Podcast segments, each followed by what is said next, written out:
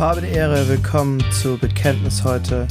Wir nehmen uns Zeit, die historische Bekenntnisse der Kirche zu betrachten und sehen, was sie uns heute zu sagen haben. Ich bin Johannes Müller, Pastor der Presbyterianischen Kirche hier in Berlin.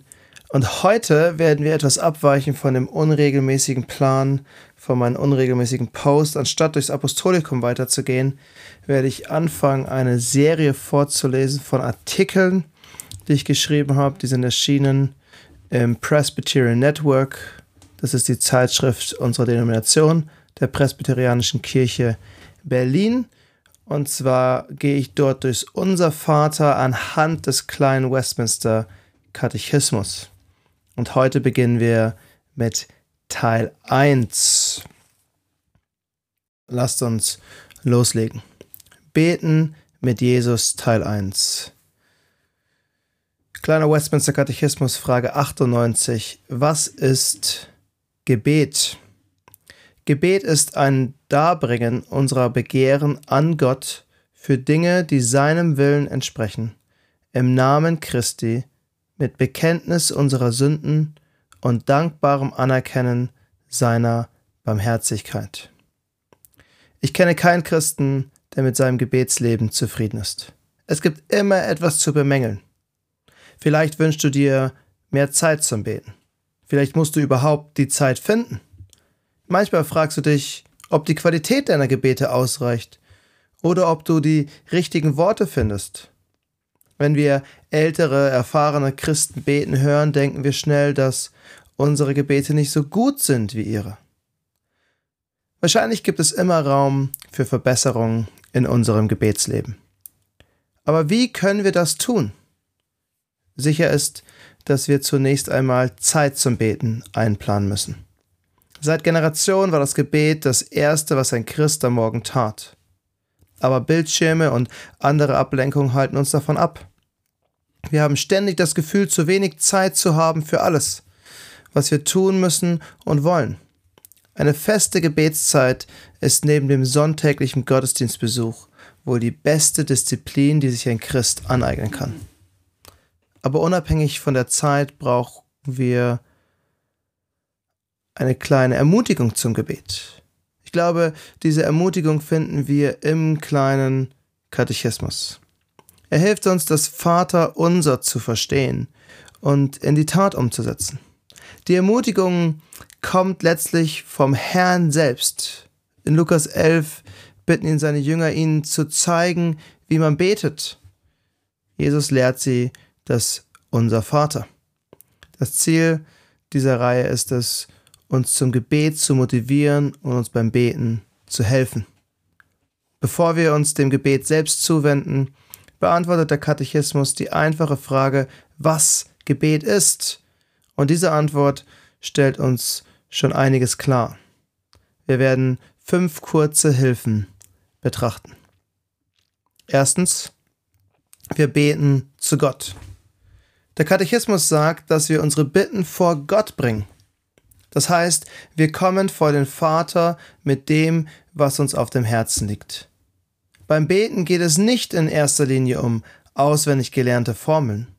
Es geht darum, unsere Anliegen vor unseren himmlischen Vater zu bringen. In 1. Petrus 5, Vers 7 ermutigt uns der Apostel, unsere Sorgen vor Gott zu bringen, denn er wird sich um uns kümmern. Wir werden also ermutigt, alle unsere Sorgen vor Gott zu bringen. Das erscheint uns selbstverständlich. Zu wem sollte ich sonst beten? Ich bin im schönen Bayern auf dem Dorf aufgewachsen, dort wo katholisch zu sein keine Entscheidung war, sondern Alltag. Als wir dorthin gezogen sind, hat man uns für Zeugen Jehovas oder etwas ähnliches gehalten.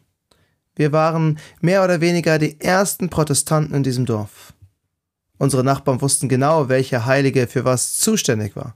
Wenn man den Schlüssel verlor, da war dieser Heilige da. Wenn man krank war, war es ein anderer Heilige.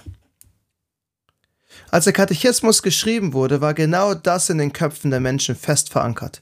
Um vor Gott zu kommen, brauchen wir viele unterschiedliche Stellvertreter.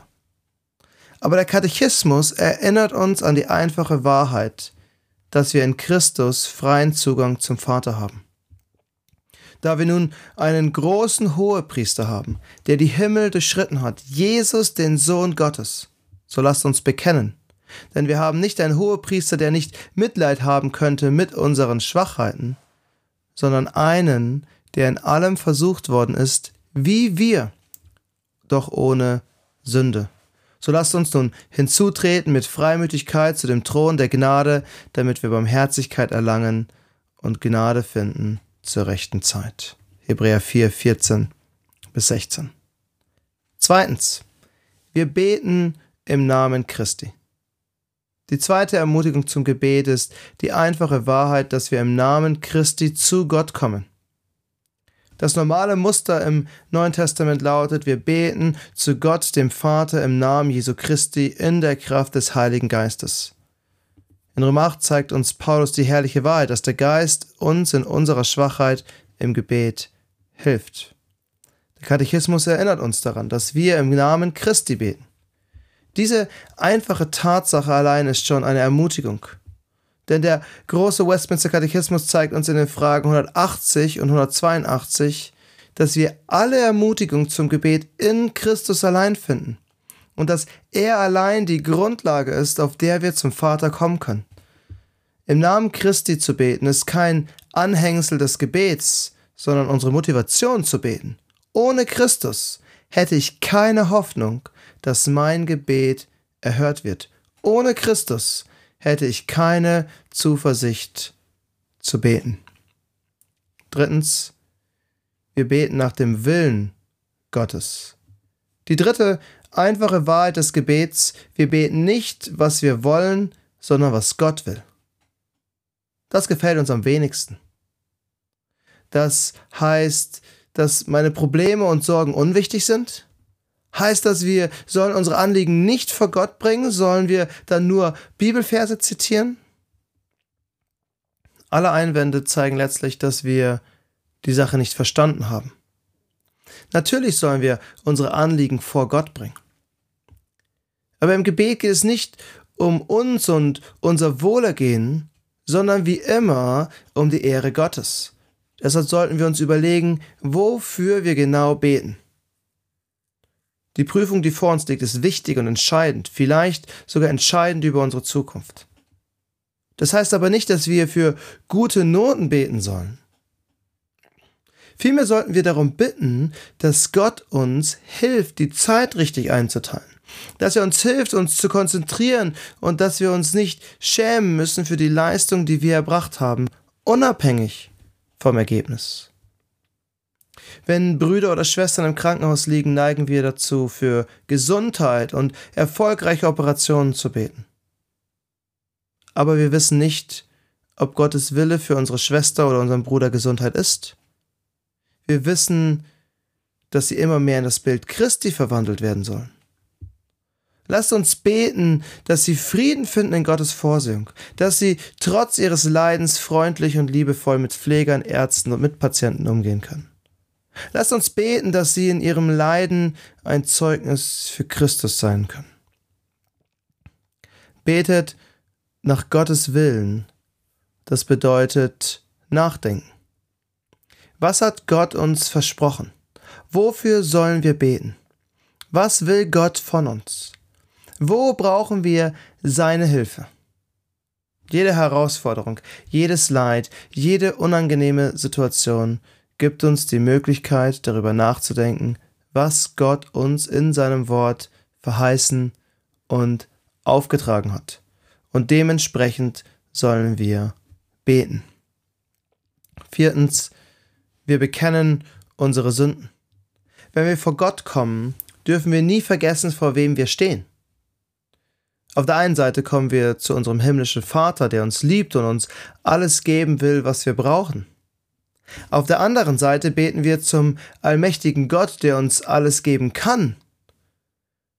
Auf der dritten Seite beten wir zum heiligen Gott, der die Sünde nicht dulden kann und den Sünder bestrafen muss. Wir kommen vor dem dreimal heiligen Gott, vor dem Jesaja zittert, wenn er nur seine Herrlichkeit sieht. Der Gott, vor dessen Stimme Israel erzitterte, als es ihn vom Berg Sinai hört. Wir dürfen nicht vergessen, was uns Hebräer bestätigt, dass unser Gott ein verzehrendes Feuer ist. So haben wir nur einen Weg vor unseren Gott zu treten. Das ist Jesus Christus selbst. Vor allem die Vergebung unserer Sünden, die wir durch sein Werk empfangen haben. Wir kommen aufgrund der wunderbaren Verheißung.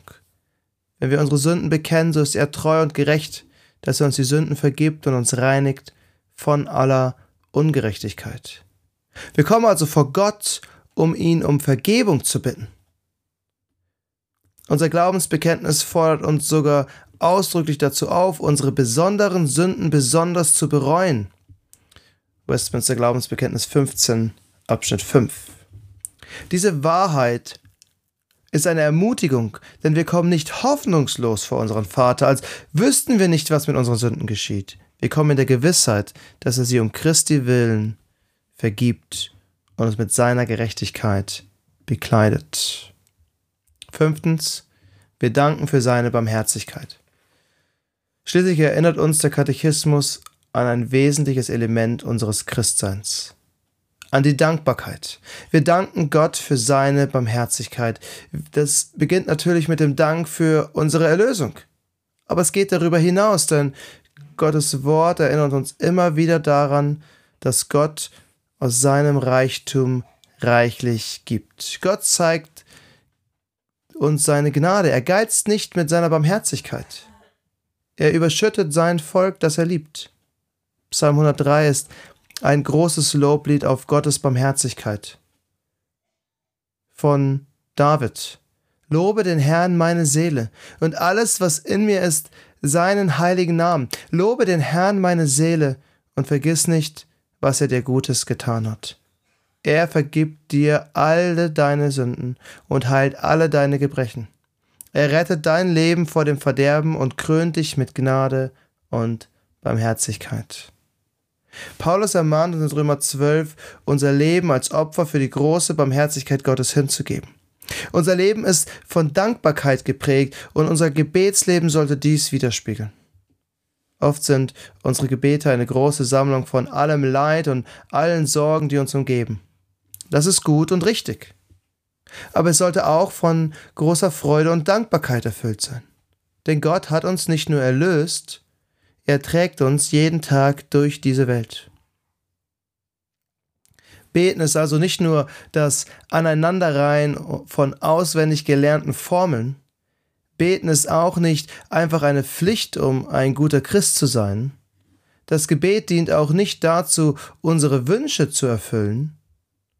Unser Bekenntnisschriften definieren das Gebet als Gnadenmittel, ein Mittel, das Gott uns gegeben hat, um uns in Christus zu präsentieren, um uns Christus und seine Wohltaten vorzustellen. Wir beten damit Gottes Wille geschehe. Wir beten, um zu empfangen, was Gott verheißen hat. Das Gebet ist also keine therapeutische Sitzung, damit es uns besser geht. Gebet ist das wesentliche Element in unserem Leben, um uns vor Gott zu demütigen. Wenn wir beten, bekennen wir, dass wir schwach und in allem auf Gottes Gnade und Kraft angewiesen sind.